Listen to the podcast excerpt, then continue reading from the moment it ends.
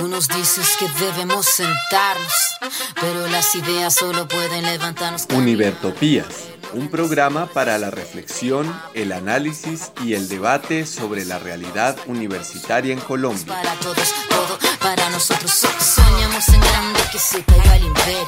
Lo gritamos algo, no queda más remedio. Esto no es utopía, es alegre rebeldía. Escúchenos en la UD FM Estéreo los domingos a las 10:30 am y por las redes sociales. América Latina se suba con barro, con casco, con lápiz a patear el fiasco. Provocar un social terremoto en charco.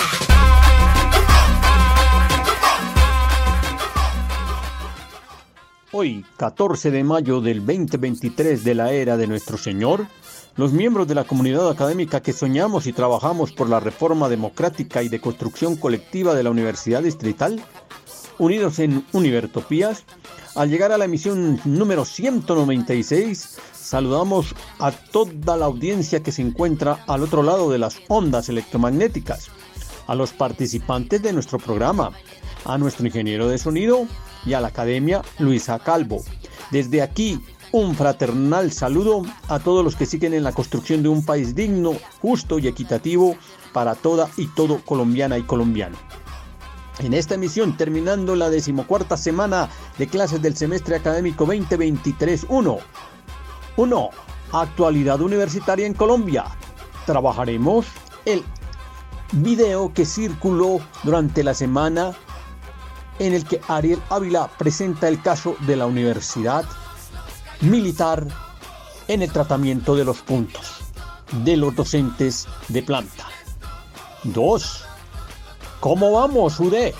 Miraremos la reglamentación que el Consejo Académico empezó a trabajar sin consultarle a los profesores frente también a la reglamentación de los puntos. Seguimos entonces con los profesores de planta. De otro lado, la propuesta de personal administrativo que circula desde hace ya varios días por parte de la administración y la contrapropuesta que sale de los sindicatos y que se apega de alguna manera a lo propuesto por la Asamblea Universitaria. Presentamos la versión o por lo menos el audio que nos permite visualizar desde el punto de vista de los trabajadores cuál sería el elemento de propuesta. 3. Las cápsulas de la memoria de las profesoras Olga Castiblanco y María Eugenia Calderón. 4. Reforma universitaria.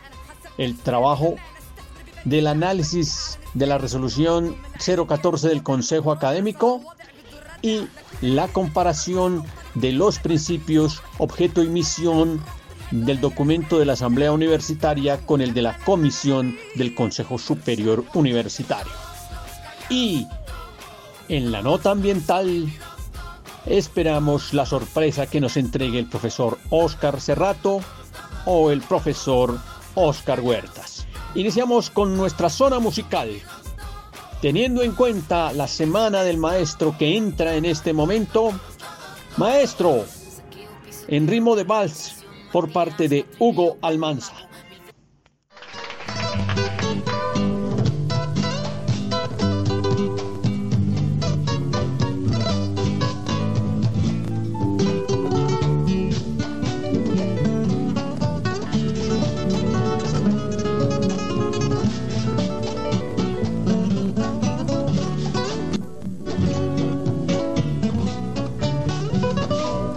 Iba yo pensando qué injusta es esta vida, qué fácil se olvida a quien nos dio su amor.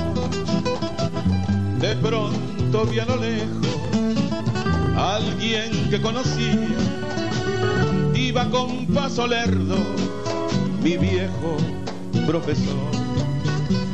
Grité entonces su nombre corrí a estrechar su mano. Era el encuentro noble de un ayer que fue mejor. Estaba frente al hombre que es mi amigo, mi hermano, a quien mucho le debo lo que tengo y lo que soy. Había en su rostro huella de antiguo sufrimiento sonrisas casi muertas que dejó la ingratitud.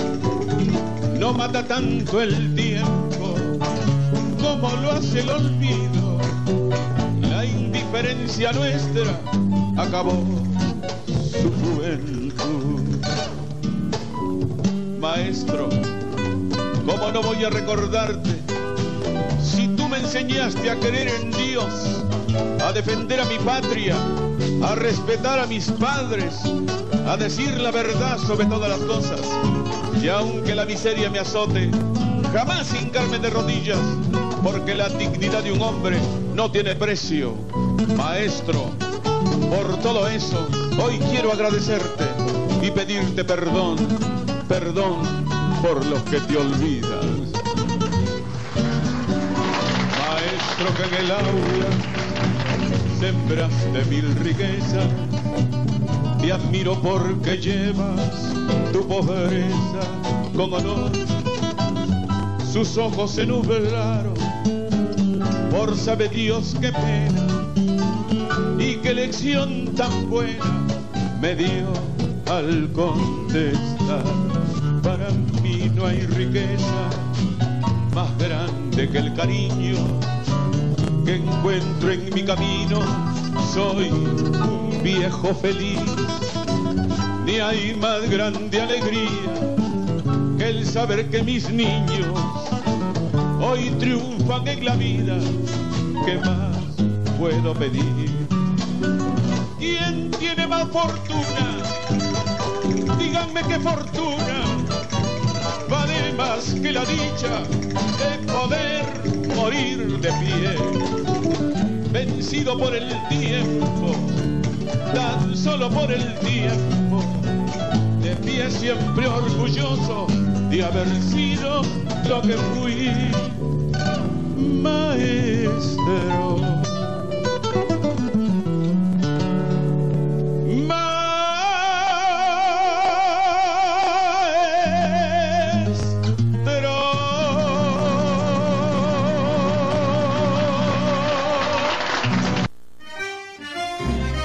Actualidad universitaria en Colombia.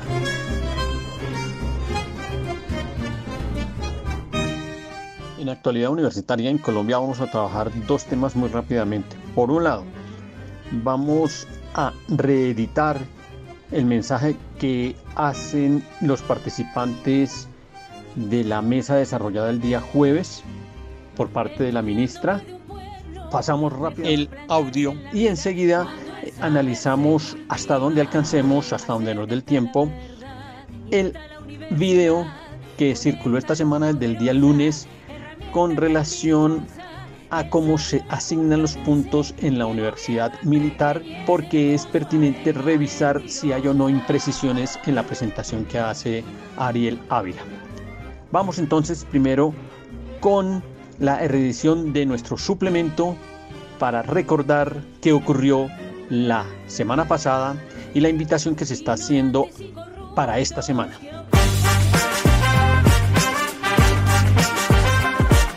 En esta segunda sesión de la Mesa Permanente de Diálogos para la Reforma de la Ley 30, avanzamos en esa discusión sobre la reforma de los artículos 86 y 87 y también sobre esa simulación de la proyección de cuánto presupuesto necesitan las universidades públicas, los ITTU, en el territorio nacional. Eso va a permitir realmente, pues digamos, tener unas bases más sólidas para poder discutir a futuro las reformas que necesita la educación superior en Colombia y que la Ley 30 realmente responda a las necesidades que hoy tienen las instituciones de educación superior. Entendemos que llegar a consensos significa trabajar de manera conjunto. Presentamos los datos y las cifras que tiene el equipo del Ministerio de Educación en cuanto a cuál es el aporte educativo. Presentamos los retos y las apuestas de infraestructura educativa que tiene el señor presidente para la educación superior, que tiene asignado ya recursos en este momento. Lo que se viene, por supuesto, es la socialización metodológica de este escenario para recibir retroalimentación de todos estos actores y la participación e incidencia desde cada uno de sus territorios. y ver cómo construimos entre todos y todos una reforma que nos incluya el bienestar, la democracia, el cogobierno, la financiación, para que de verdad superemos la crisis en la que están las instituciones de educación superior. Entonces sí es muy necesario y es aplaudible por parte del Ministerio de Educación el que se esté dando este espacio.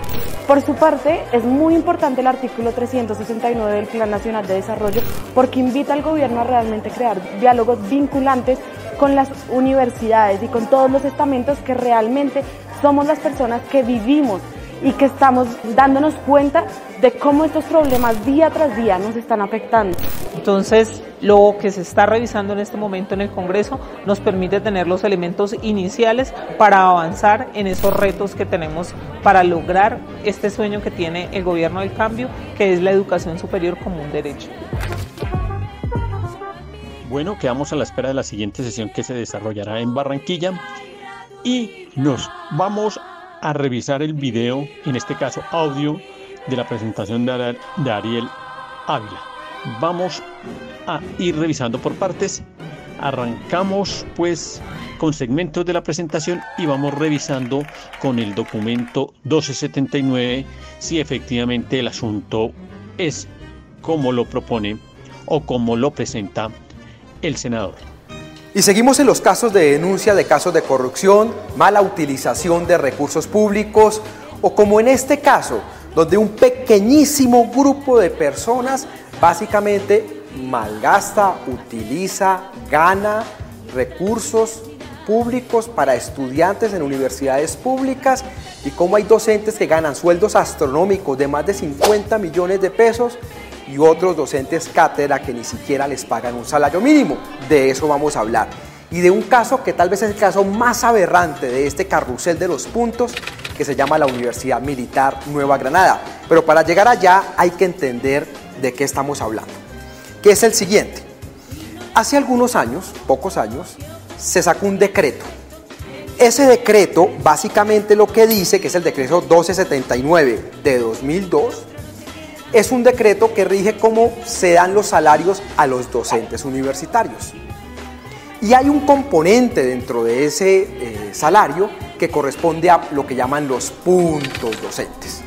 Toda universidad tiene una cosa que llaman el Comité Interno de Asignación y Reconocimiento de Puntajes, o el CIAP, toda universidad, que generalmente está compuesta por los mismos docentes que evalúan a sus compañeros docentes que son designados por los directivos de esas universidades que a su vez necesitan los votos de los docentes, es decir, yo con yo, en todas las universidades. Ese comité o ese CIAR básicamente es el que dice cuánto se le asigna, evalúa los textos, etcétera, a los docentes que publican libros, revistas indexadas y demás. Así funciona en todo el país. Bueno, frente a esta primera parte, lo que dice en el capítulo sexto, el el decreto 1279 es de la designación, reconocimiento y seguimiento de puntaje de productividad académica. Y figura en el artículo 25 el Comité Interno de Asignación y Reconocimiento de Puntajes. La asignación y reconocimiento de bonificaciones de puntos salariales por títulos, categorías, experiencias calificadas, cargos académicos, administrativos y desempeños en docencia, extensión y el reconocimiento de los puntos salariales asignados a la productividad académica por los pares externos en cumplimiento de lo dispuesto en el presente decreto lo hace el órgano interno constituido por cada universidad para tal efecto, es decir, cada universidad autónomamente lo arma. Y este órgano a su vez es responsable de asignar los puntajes teniendo en cuenta tres criterios.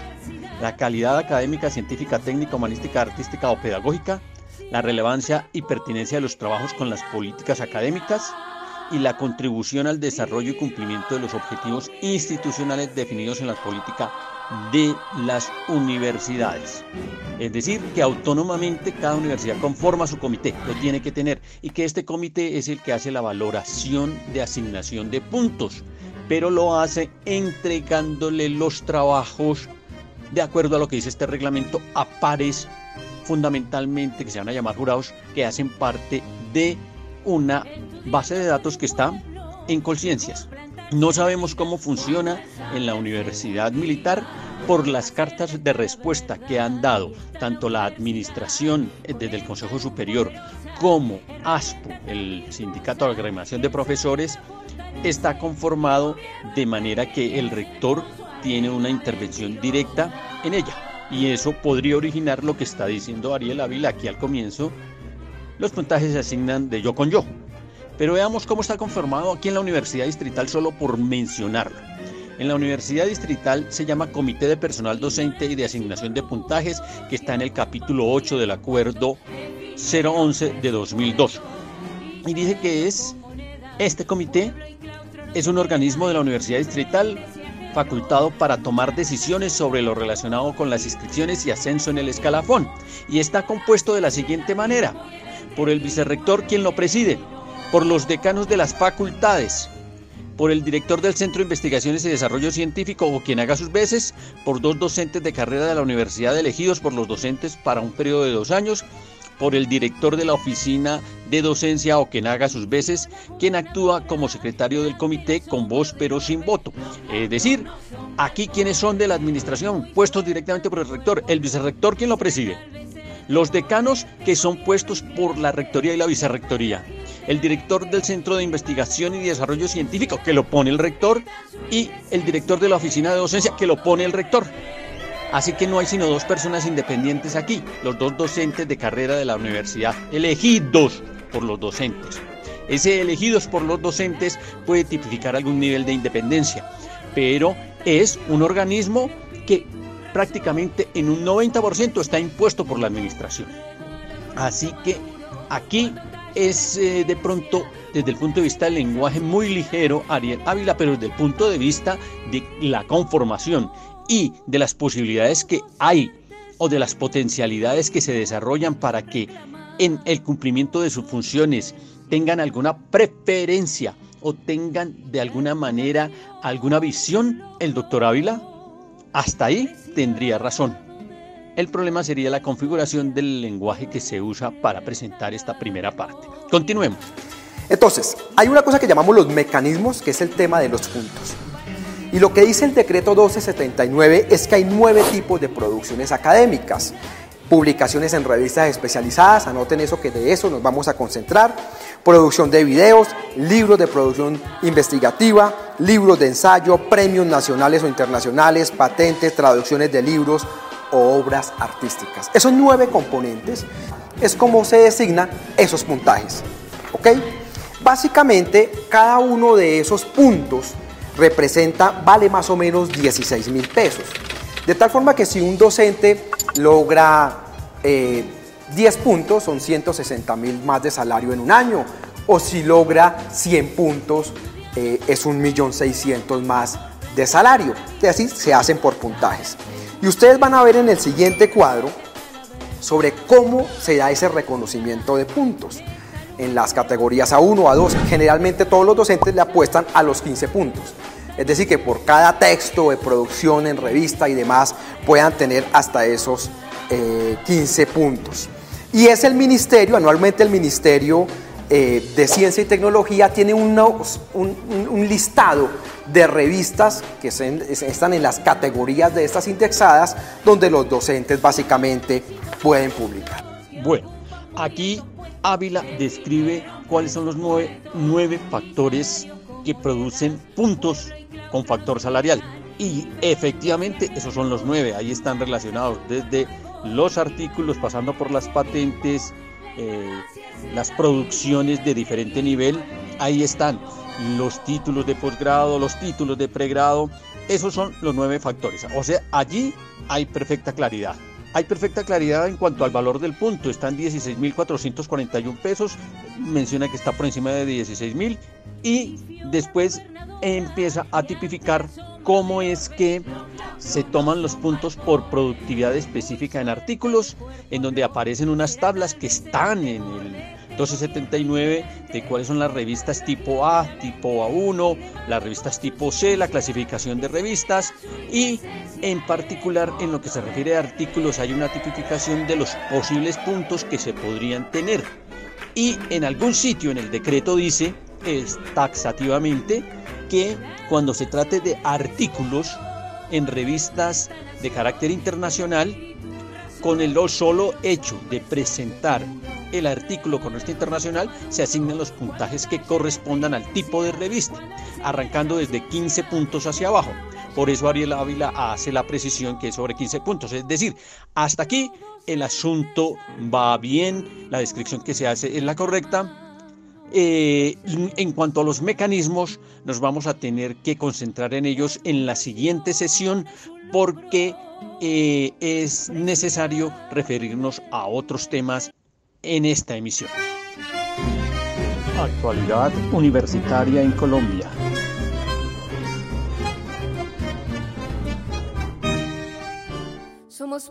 Somos alma, somos niños. ¿Cómo vamos, UD? Somos canto, somos danza, somos río.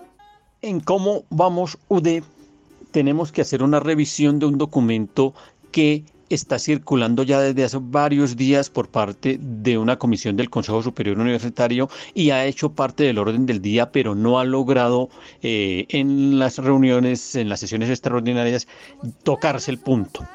Se trata del Estatuto del Personal Administrativo.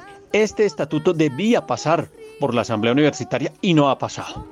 Sin embargo, ya en la agenda está el documento, hay una propuesta de la Administración, hay que analizarla y entonces en ese primer análisis ha aparecido un documento de una comisión de trabajadores conformados por ACEPAD, Sintraude. Vamos a escuchar esta primera versión a ver qué es lo que nos dicen los compañeros de estos dos sindicatos para que el debate se abra hoy mismo. En cumplimiento de las resoluciones 03 y 010 del año 2022, el Consejo Superior de la Universidad convoca a las asociaciones sindicales, la Comisión de Personal y la actual administración a una mesa de trabajo donde se llegue a un acuerdo para presentar un documento conjunto a mediano, corto y largo plazo que permita establecer como asunto de primer orden y acciones para el llenado y ocupar los cargos vacantes de la actual planta. La actual planta de personal administrativo, compuesta por 256 cargos, es una planta eh, muy corta para, lo eh, para el tamaño de la universidad en la actualidad. Creemos que la reforma académico-administrativa que el Consejo Superior se presta a debatir y a aprobar producto del trabajo de la Asamblea Universitaria, debe eh, intervenir también administrativamente en el crecimiento de esta, de la planta y de los cargos y de las dependencias que a su vez se requieran. Entonces, el Consejo Superior, como una acción a corto plazo, convocó estas tres instancias para eh, presentar una propuesta en ese sentido de eh, ocupar las vacantes que en este momento se encuentran. Así las cosas, desde el mes de febrero, marzo y parte del mes de abril, la administración nos convocó, presentamos, eh, cada uno presentó su propuesta y se llegó a un acuerdo en algunas partes. Nosotros presentamos una propuesta llamada profesionalización y tecnificación a el corto plazo de la planta de personal administrativo. Esto con el objeto de visibilizar en cada uno de los espacios, escenarios y dependencias de la universidad la carencia de personal a nivel profesional y técnico que se necesita. Así las cosas, presentamos una propuesta de eliminar unos cargos del nivel operativo y asistencial que están eh, vacantes de manera definitiva en la planta para crear unos cargos de nivel profesional y técnico que inviten y que conlleve a profesionalizar y tecnificar las áreas especialmente académicas en la universidad. Esto como un plan a corto plazo para que el Consejo Superior apruebe y así se pueda eh, descongelar la planta administrativa que ya lleva, dicho sea de paso, lleva más de 8 o 10 años casi eh, completamente congelada. Entonces, la planta se ha ido eh, envejeciendo, los cargos han ido, las personas han ido pensionándose, han ido retirándose y las diferentes administraciones desde el año 2012 no han hecho nada para llenar estas vacantes precisamente porque el Consejo Superior en su momento congeló, los, congeló la planta para hacer una serie de estudios, cosa que nunca ha sucedido. Eh, la administración ha gastado algunas, algunos dineros en, esta, en estos estudios y no ha, habido ningún resultado. Entonces creemos que este momento eh, importante para la universidad previo a la reforma era para presentar y, eh, presentar una propuesta de descongelamiento de la planta. Así las cosas, eh, la administración, la propuesta de la administración se basa fundamentalmente en la creación de una vicerrectoría de investigaciones y unas dependencias eh, asesoras y asistenciales que no tienen mucho que ver en este momento. La verdad creemos en la reforma, en, en, el documento que la Asamblea Universitaria presentó. Ahí es donde realmente puede haber una gran reforma a nivel administrativo de la universidad y por supuesto que estamos de acuerdo con, esta, con la creación de nuevas dependencias y nuevas unidades académico-administrativas eh, que definan el verdadero orden misional de la universidad. No estamos en desacuerdo con la creación de, estas nuevas de estos nuevos cargos siempre y cuando se consigan los recursos para que funcionen. La administración actual eh, únicamente propende por, por la creación de estos cargos y no, no tiene en cuenta el número de cargos que nosotros proponemos. Entonces así las cosas eh, se encuentran en el superior para próximo debate y aprobación la expedición de una nueva planta, una nueva planta eh, más tecnificada y profesional, que es lo que nosotros proponemos, frente a una, a una propuesta de la administración con la creación de dos o tres cargos, más otros de nivel profesional y técnico también, pero que realmente no resuelve de base lo que nosotros proponemos y que lo que creemos es lo importante en, esta, en estos momentos en la universidad y es eh, en el escenario de las necesidades de la universidad donde las distintas áreas misionales y de apoyo no disponen de funcionarios de planta que deben ser contratados por mediante las órdenes de prestación de servicio y que la universidad cada año gasta aún más dinero en este, en este tipo de contratación. Creemos que eh, a futuro también, a, a largo plazo, debe implementarse la carrera administrativa como tal en la universidad con la expedición de un, de un, estatuto administrativo que tenemos listo, que fue presentado desde el año 2017, pero ninguna administración ni ningún consejo superior desde la época le ha parado bolas a, este, a estas eh, exigencias, a estas solicitudes de los trabajadores administrativos. Creemos que es hora de que la planta se descongele y de que comiencen a hacerse realmente los estudios para una gran profesionalización y tecnificación de la misma. Gracias. Gracias a usted, Hugo. Vale la pena entonces aclarar, y lo deja ahí taxativo Hugo Leiva, no se trata de un estatuto administrativo, sino de la ampliación de la planta de personal administrativo. Está una primera intervención aquí realizada por este grupo de trabajadores Aquí Hugo Leiva acaba de hacer la presentación, quedan abiertos los micrófonos para que otras expresiones lo hagan, pero el debate está ya agendado en el Consejo Superior Universitario, como dijimos desde el comienzo de este segmento. No se ha tocado el punto porque no se ha logrado llegar a él ante mm, la cantidad de agenda que tiene el Consejo Superior Universitario, pero sin lugar a dudas en la próxima sesión seguramente se va a trabajar. Así que es importante tener en cuenta que frente a la ampliación de planta de personal administrativo hay unos criterios que quedaron consignados en el documento de la Asamblea Universitaria y debiesen contemplarse. Y, como nos aclara Hugo, no ha sido contemplado. Y ellos tienen una propuesta que la Administración revisará y que el Consejo Superior tendrá que estudiar ante la propuesta que también tienen las directivas. Hasta aquí nuestro reporte de cómo vamos, somos UD. Pueblo, somos alma, somos niños. ¿Cómo vamos, UD? Somos canto, somos danza, somos río. Y es hora de nuestra segunda zona musical, con cover Juventud Carranguera, en homenaje a los profesores. Gracias a ti, maestro. Día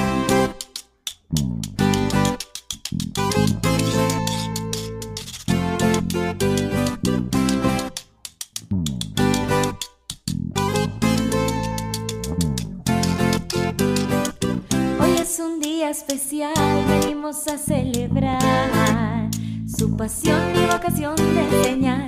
Queremos hoy resaltar su entrega a lo demás. Día a día en el mismo lugar especial, considerado nuestro segundo hogar. Hoy quiero darte las gracias por darme esperanza y poder caminar junto a ti, por ayudar con el alma, brindarme confianza, por darme fuerzas para seguir. ¿Qué más yo puedo pedir? Si hoy puedo soñar y reír, gracias a ti,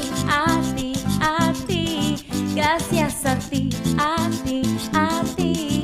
Gracias a ti, a ti, a ti. Gracias a ti.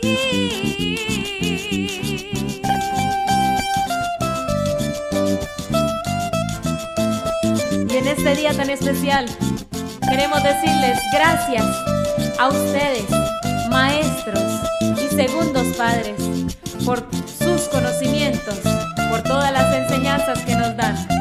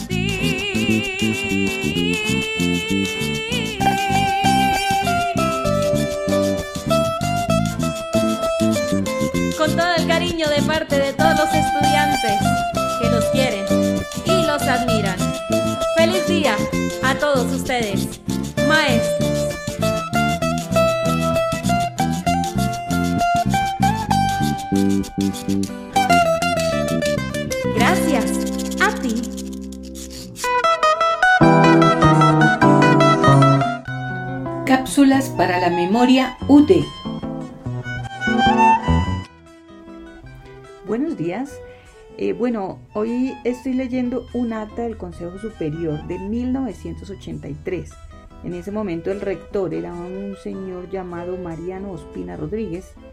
Eh, el representante de profesores se llamaba Jairo Mercado y el representante de los estudiantes Augusto Salas.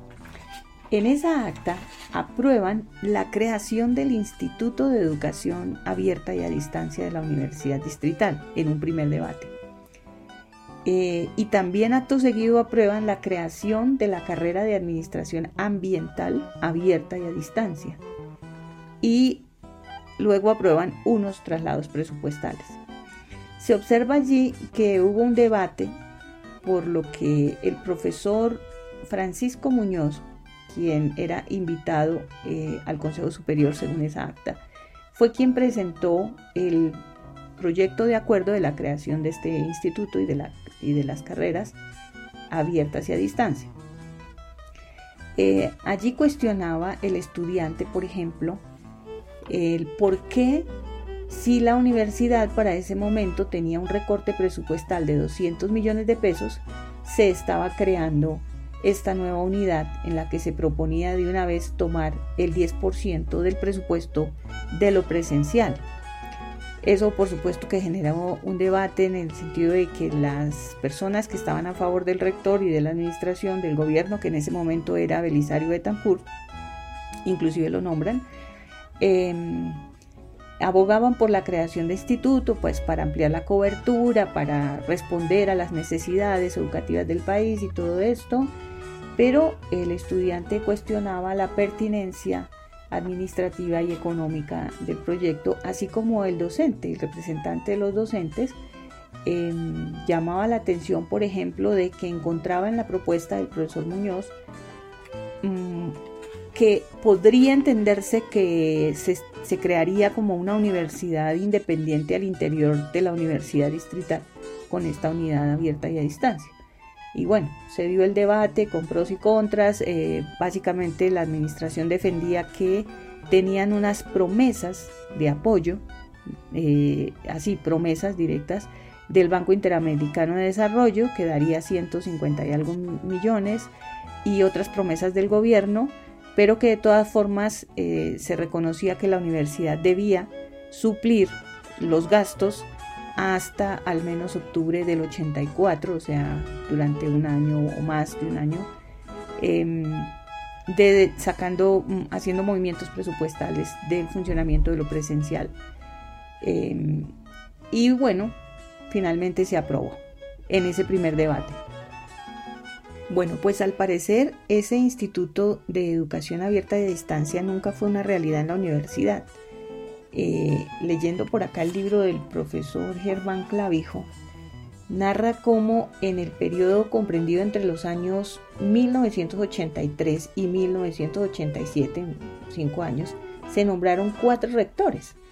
Mariano Espina Rodríguez, Abilio Lozano Caballero, Domingo Banda Torregrosa y José María Obando Garrido. Dice este autor literalmente que este periodo se caracterizó por un aumento considerable en el número de cargos del orden administrativo creados para satisfacer exigencias de tipo político y no por necesidades reales de la administración de la universidad. La anterior situación contribuyó en forma notoria a aumentar el déficit presupuestal. Y luego enseguida narra cómo en 1987, con Isidro Parra de rector, se hace el primer plan de desarrollo académico administrativo que se concretó con una reforma aprobada en el Consejo Superior, Acuerdo 23 del 87, en donde se aprobaron eh, el Estatuto General, la reglamentación de la estructura académica, un Estatuto Administrativo y Financiero, un Estatuto de Investigaciones y el Reglamento de Bienestar Universitario.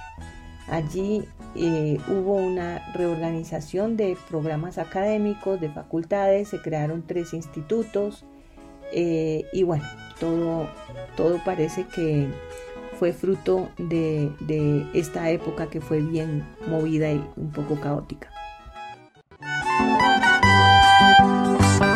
En la producción, Olga Castiblanco y María Eugenia Calderón. Este es un espacio para la formación colectiva de la memoria del devenir político y académico de la Universidad Distrital Francisco José de Caldas. Gracias, profesora Olga. Vale la pena recordar cómo crece la universidad y nos vamos enseguida a la reforma universitaria con un balance que hace la profesora Olga Salcedo frente a cómo quedaría estructurada la universidad con la propuesta de la Asamblea Universitaria hoy, con lo que existe en la universidad.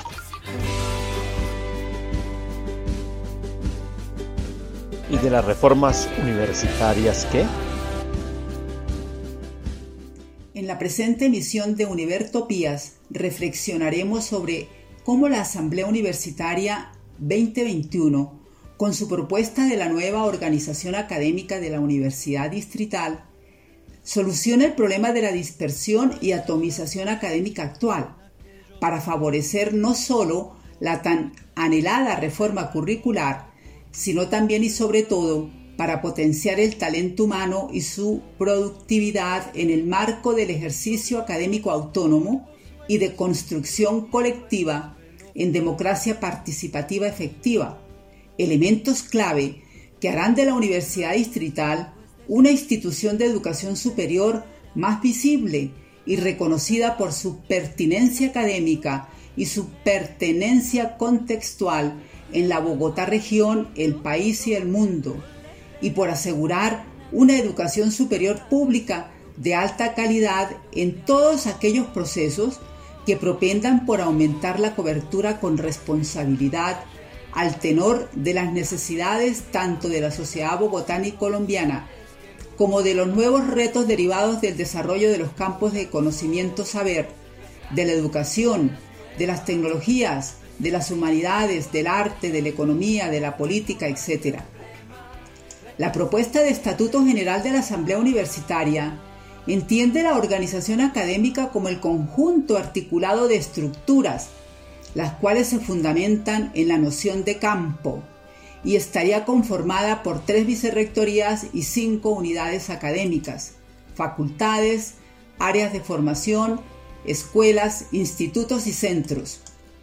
Las vicerrectorías de la Universidad Distrital serían dependencias académico-administrativas adscritas a la Rectoría, responsables de liderar y coordinar la formulación e implementación de las políticas institucionales en el ámbito de su competencia y en articulación con las distintas unidades académicas de la universidad para el cumplimiento de los objetivos institucionales.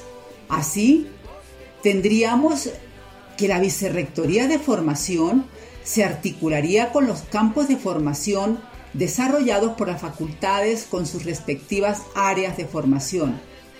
La Vicerrectoría de Investigación-Creación se articularía con los campos de conocimiento-saber desarrollados por las escuelas y con los campos estratégicos institucionales de investigación-creación que desarrollarían los institutos.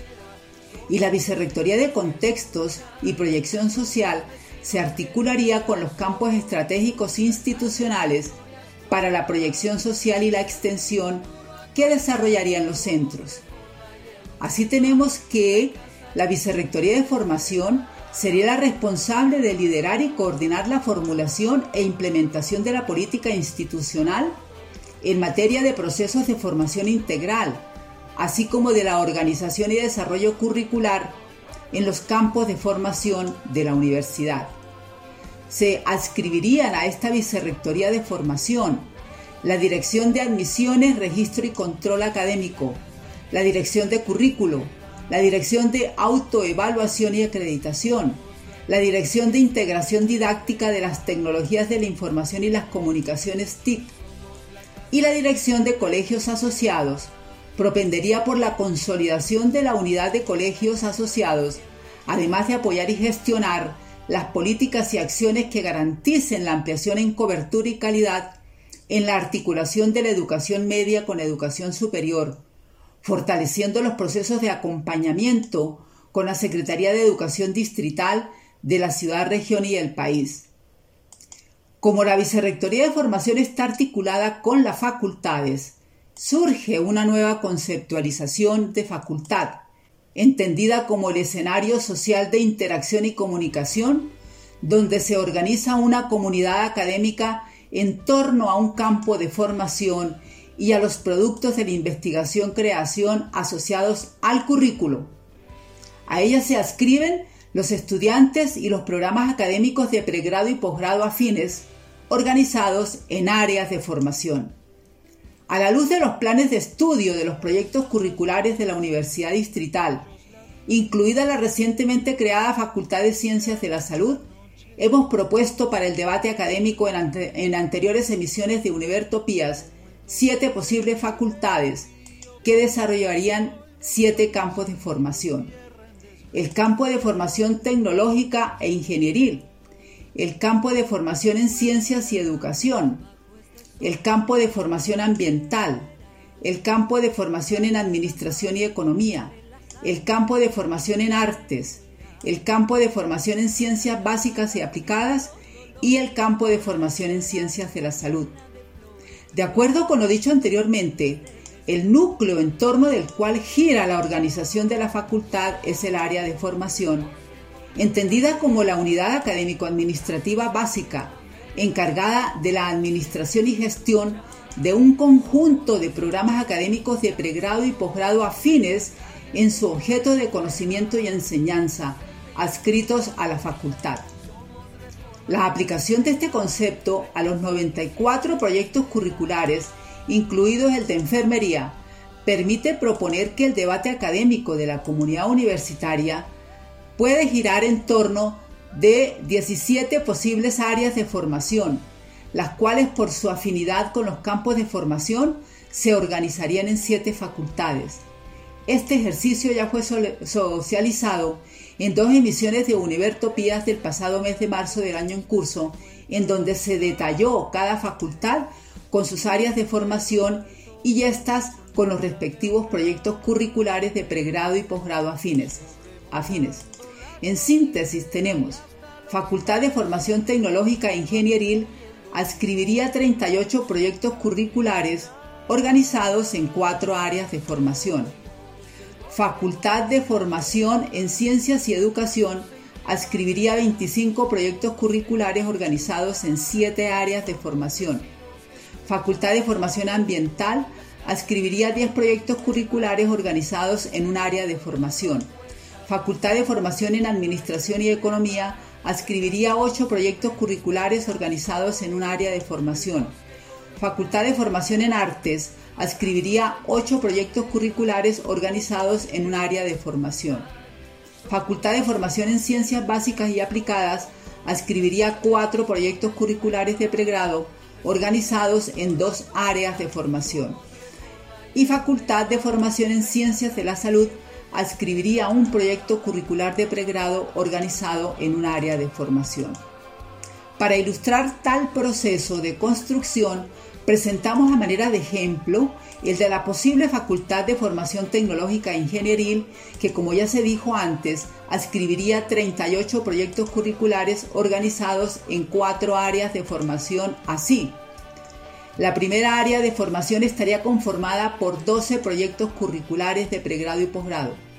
Ingeniería electrónica, ingeniería eléctrica, tecnología en electrónica industrial por ciclos propedéuticos, ingeniería en control y automatización por ciclos propedéuticos, ingeniería en telecomunicaciones por ciclos propedéuticos, tecnología en electricidad de media y baja tensión por ciclos propedéuticos, ingeniería eléctrica por ciclos propedéuticos, especialización en bioingeniería, especialización en telecomunicaciones móviles, maestría en telecomunicaciones móviles en metodología virtual, maestría en ingeniería y doctorado en ingeniería.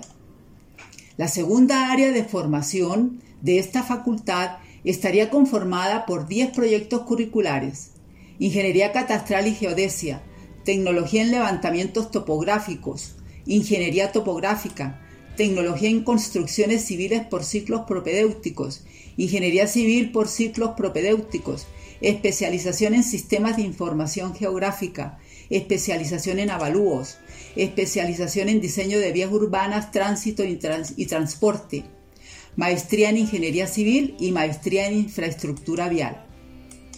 La tercera área de formación de la facultad estaría conformada por ocho proyectos curriculares, ingeniería de sistemas, tecnología en sistematización de datos por ciclos propedéuticos, ingeniería en telemática por ciclos propedéuticos, especialización en proyectos informáticos, especialización en teleinformática, especialización en ingeniería de software, maestría en ciencias de la información y las comunicaciones, maestría en gestión y seguridad de la información en modalidad virtual. Y la cuarta área de formación estaría conformada por ocho proyectos curriculares Ingeniería Industrial, Tecnología en Gestión de la Producción Industrial por ciclos propedéuticos, Ingeniería de Producción por ciclos propedéuticos, Tecnología en Mecánica Industrial por ciclos propedéuticos, Ingeniería Mecánica por ciclos propedéuticos, especialización en higiene, seguridad y salud en el trabajo, especialización en informática y automática industrial y la maestría en ingeniería industrial. Esta posible facultad de formación tecnológica e ingenieril, junto con las otras seis posibles facultades, cada una con sus respectivas áreas de formación, se articularían con los campos de conocimiento saber desarrollados por las escuelas y con los campos estratégicos institucionales desarrollados por los institutos y los centros, para favorecer la formación integral de los estudiantes, programas académicos de pregrado y posgrado afines en su objeto de conocimiento y enseñanza, adscritos al campo de formación desarrollado por la respectiva facultad. Para ello, los docentes de las diferentes escuelas desplegarían en forma transversal sus funciones universitarias de formación docencia, investigación, creación y proyección social.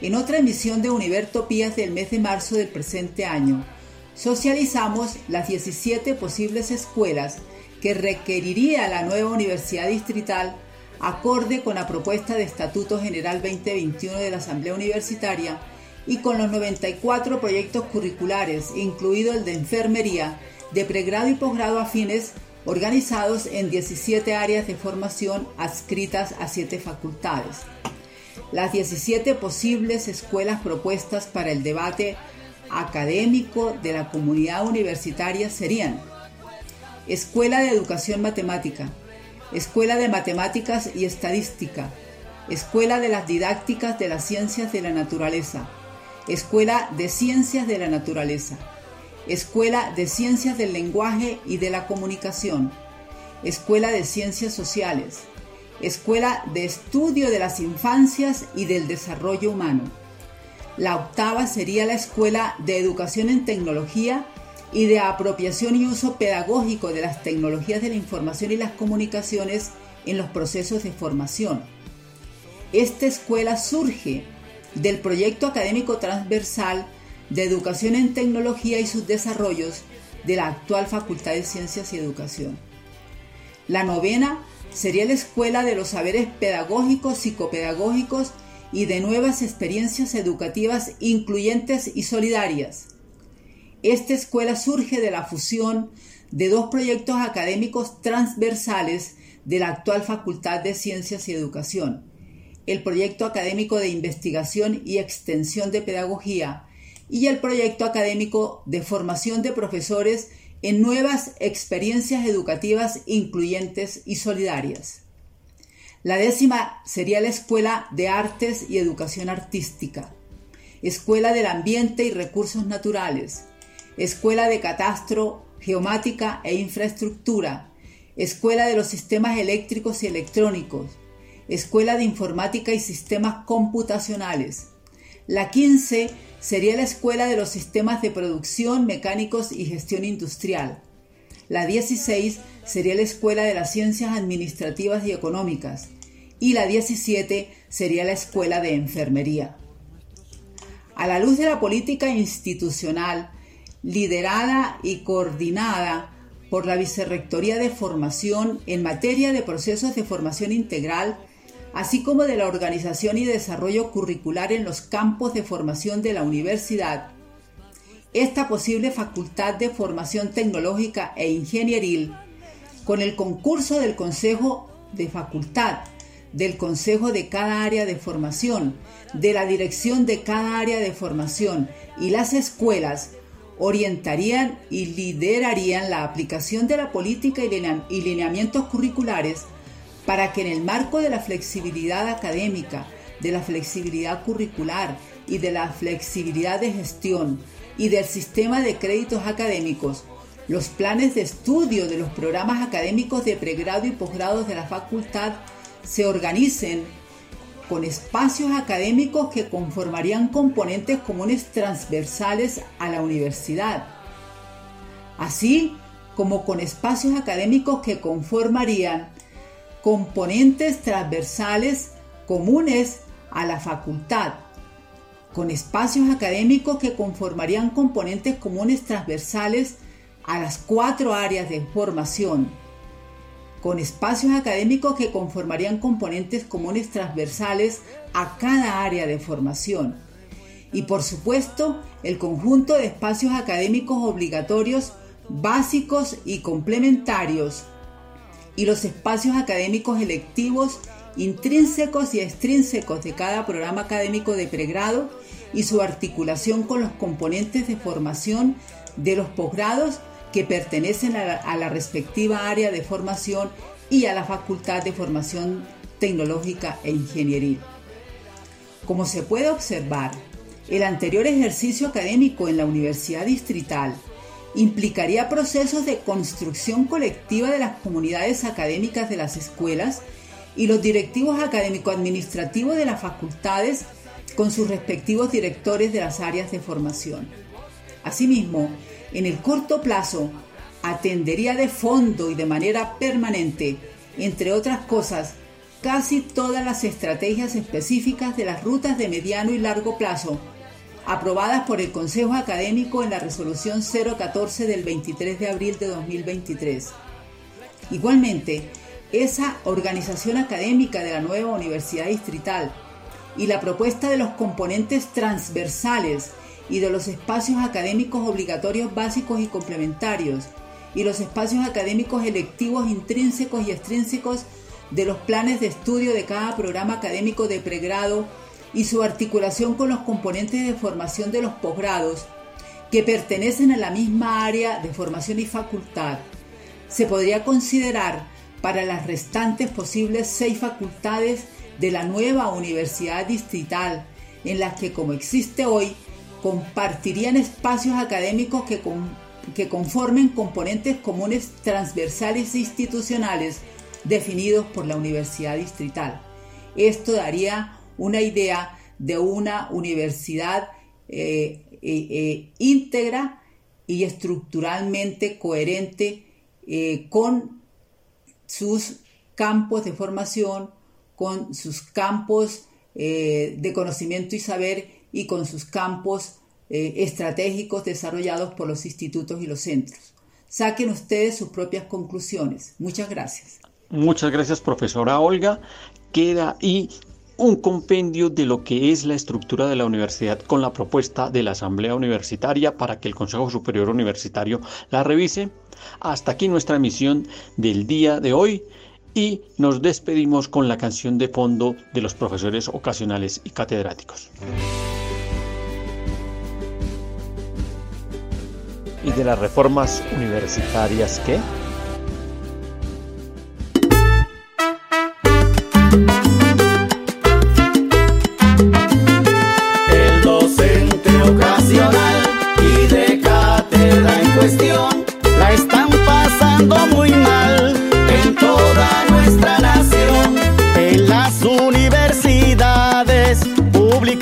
qué?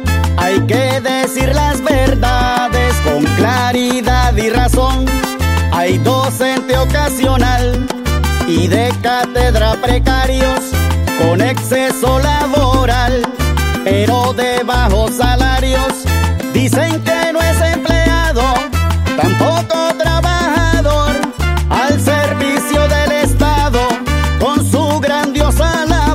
Los miembros de la comunidad académica que soñamos y trabajamos por la reforma democrática y construcción colectiva de la Universidad Distrital, unidos en Univertopías, agradecemos a nuestro ingeniero de sonido, a la Academia Luisa Calvo, a nuestros invitados y a quienes nos escuchan a través de las ondas electromagnéticas. Nos vemos y nos oímos la próxima semana. Que la comunidad bogotana y los luchadores populares continúen con una amplia y contundente labor por la construcción del país y la universidad que todas y todos nos merecemos. Tú nos dices que debemos sentarnos, pero las ideas solo pueden levantarnos. Univertopías, un programa para la reflexión, el análisis y el debate sobre la realidad universitaria en Colombia. Para todos, todo para nosotros. Soñamos en grande que se caiga el imperio. Lo gritamos algo, no queda más remedio. Esto no es utopía, es alegre rebeldía. Escúchenos en la UD FM Estéreo los domingos a las 10:30 am y por las redes sociales. América Latina se suba con barro, con casco, con lápiz a patear el fiasco. Provocar un social terremoto en este charco.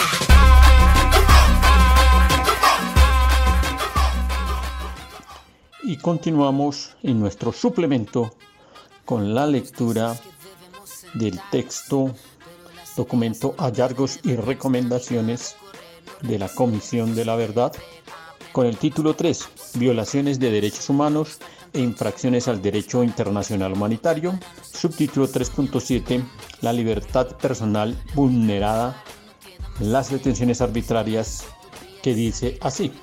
Las detenciones arbitrarias en el conflicto armado fueron llevadas a cabo por agentes del Estado bajo acusaciones sin pruebas de pertenecer a un grupo armado ilegal, por sospecha que saben algo o con el fin de desestructurar organizaciones sociales, atemorizar a sus integrantes u obstaculizar procesos sociales.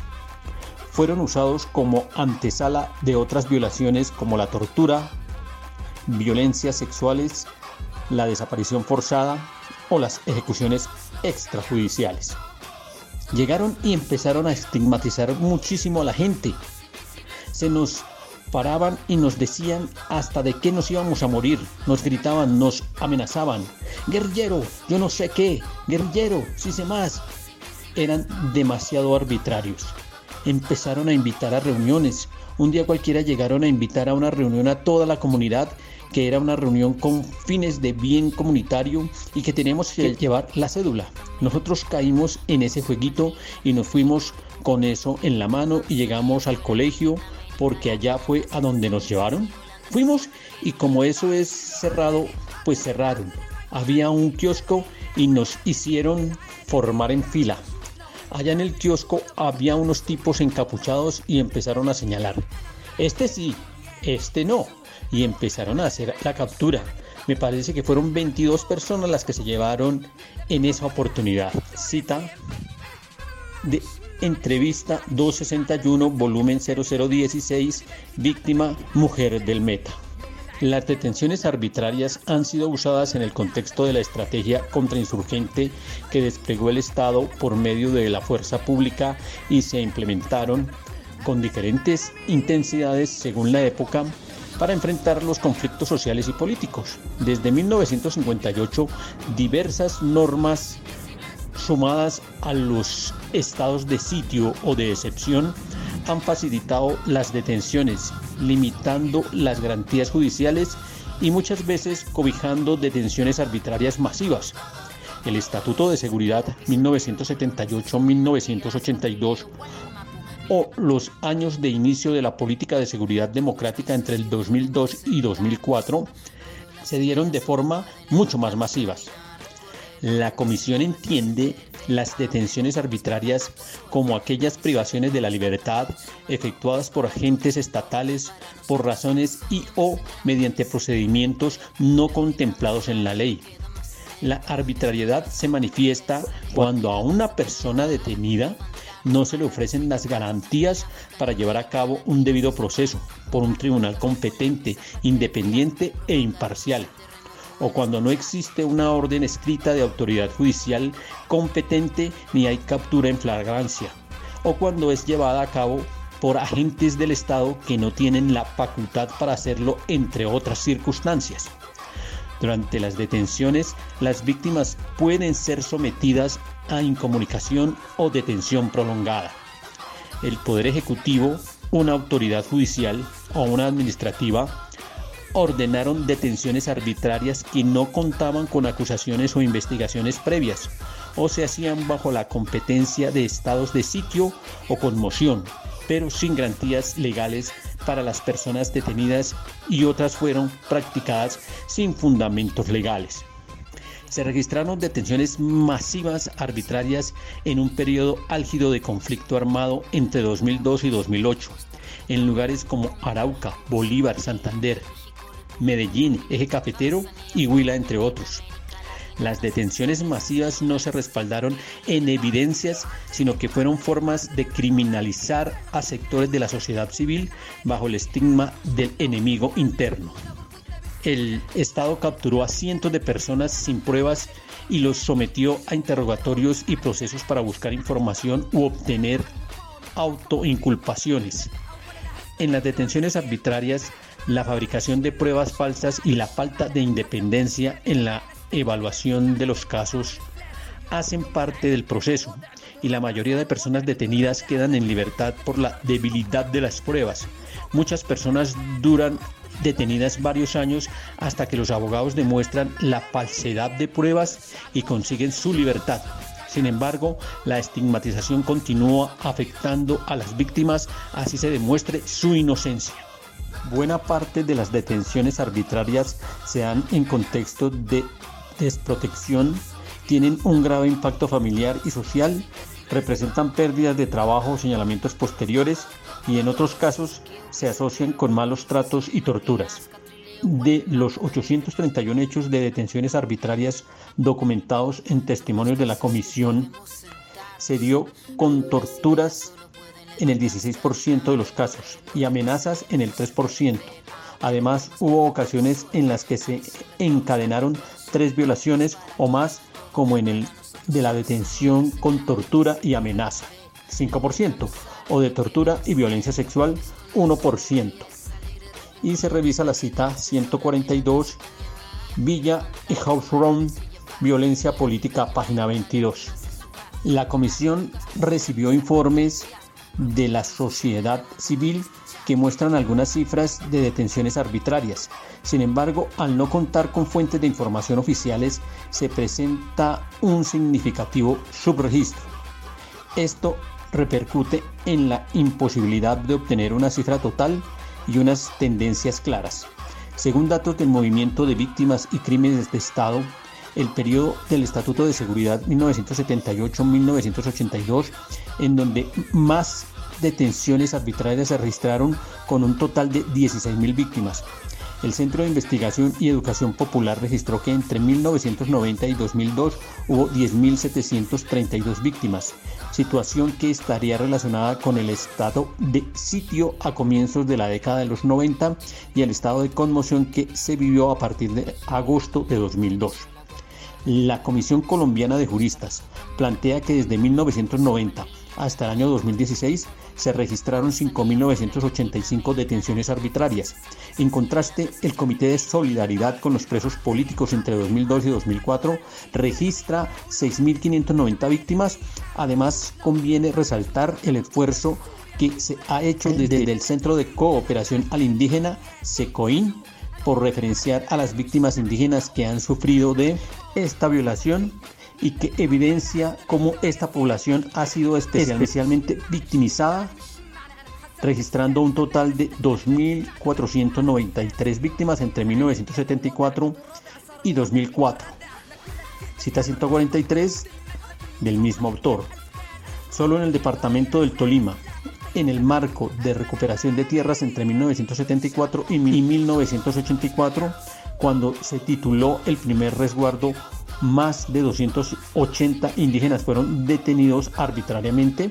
Cita 144 que dice, informe 26921 OE 210565 Centro de Cooperación Indígena, La Tierra contra la Muerte, Conflictos Territoriales de los Pueblos Indígenas en Colombia, año 2008, página 213. Hasta aquí la lectura de el texto de la Comisión de la Verdad, hallazgos y recomendaciones. Nos vemos en la próxima ocasión. Por lo pronto continuamos con nuestra zona musical con la canción que nos quedó pendiente. El homenaje al docente temporal. El docente ocasional y de cátedra en cuestión la están pasando muy mal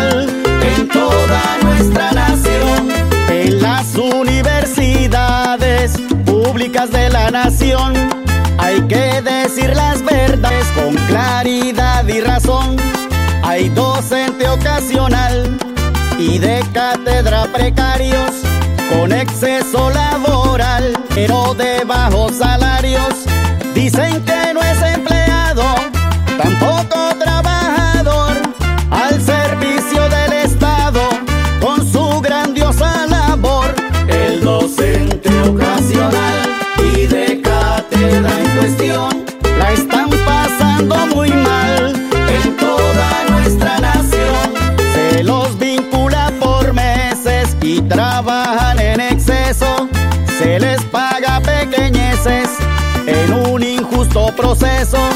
No van a tener pensión con tan poca sumatoria, mientras que a la educación están llenando de gloria.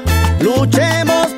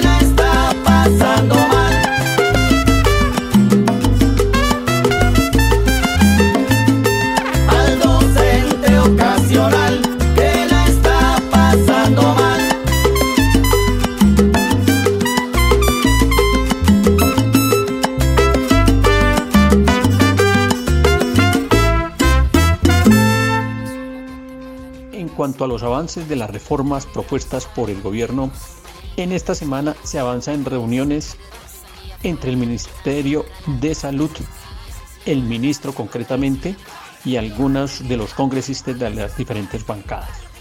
Los otros proyectos están todavía en detención. Frente a lo que tiene que ver con el Plan Nacional de Desarrollo, hay que echar la revisión a un tuit que el señor Iván Cepeda envía en el que presenta 30 virtudes del actual plan de desarrollo. Vamos a mencionar algunas de ellas rápidamente. 1. Alianzas públicas populares. Las comunidades étnicas, campesinas y comunales podrán contratar con el Estado en proyectos para beneficiar a sus comunidades. 2. Se agiliza la venta voluntaria de tierras destinadas a víctimas y campesinos fundamentalmente para el proceso de reforma agraria. 3. Hay reconversión productiva y colectiva en los territorios con presencia de cultivos de uso ilícito. Será gradual, diferencial, de género, territorial, participativa y descentralizada. 4. Se aprueba el giro directo de ADRES a los hospitales. Quinto, nueva política de drogas a 10 años.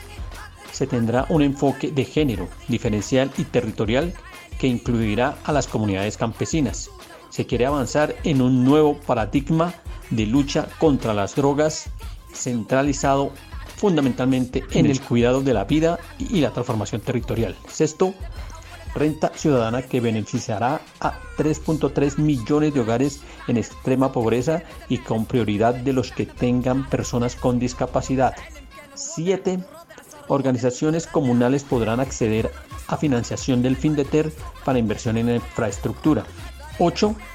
Basura cero. Se fortalece el reciclaje, economía circular y transformación de basureros en parques tecnológicos. 9 inclusión de 11 municipios del Cauca en el Fondo para el Desarrollo en el numeral Pacífico. 10. Hambre Cero será el programa de lucha contra el hambre y estará articulado con el PAE. 11. Consejos territoriales del agua en ecorregiones como el macizo colombiano. Fortalece participación social y ordenamiento en torno al territorio.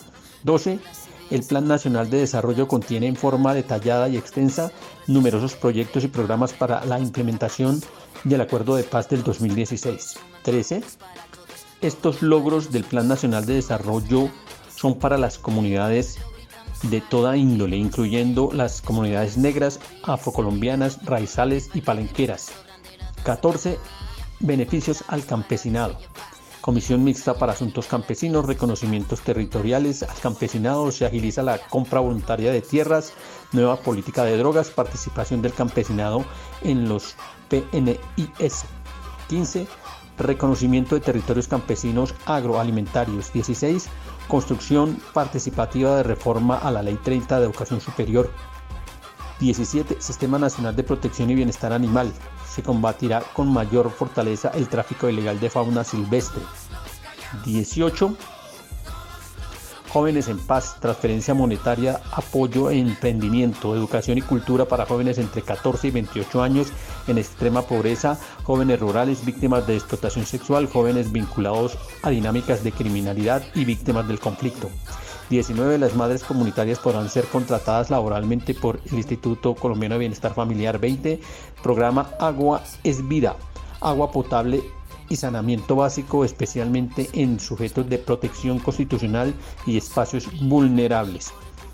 21 se salva y fortalece el Hospital San Juan de Dios. 22 declaratoria de emergencia por violencias de género. 23 la Nación realizará financiamiento de proyectos férreos. 24 tarifa diferencial en el transporte público para estudiantes. 25 plan de salvamento para jóvenes sobre endeudamiento del ICETEX. 26 creación del Fondo para la Superación de Brechas, Desigualdad Poblacional y Territorio. 27 se crea la concesión forestal campesina para la restauración y manejo forestal sostenible. 28 se extingue deuda de 800 mil millones en Cali con la Nación. Y 29 sobre el arancel inteligente y defensa comercial, protección de agroindustria ante prácticas desleales internacionales. Estos son algunos de los aportes del Plan Nacional de Desarrollo al desarrollo del país. Y para terminar nuestro programa tenemos que mencionar que se ha aprobado el aumento salarial por parte de la mayoría de las centrales obreras en acuerdo con el gobierno nacional y se ha pactado el 1.5 más el IPC. Esto da un 14.62% para el presente año con retroactivo al 1 de enero y para el próximo año el IPC más 1.6.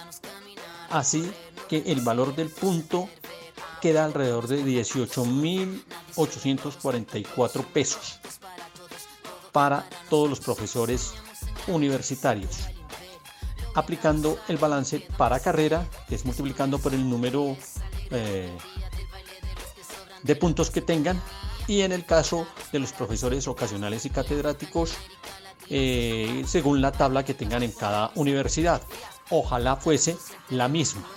Multiplicar por el número de puntos, con eso vamos ganando en acercarnos a la igualdad y la equidad, por lo menos en lo salarial. Y hasta aquí la emisión de Univertopías de esta semana.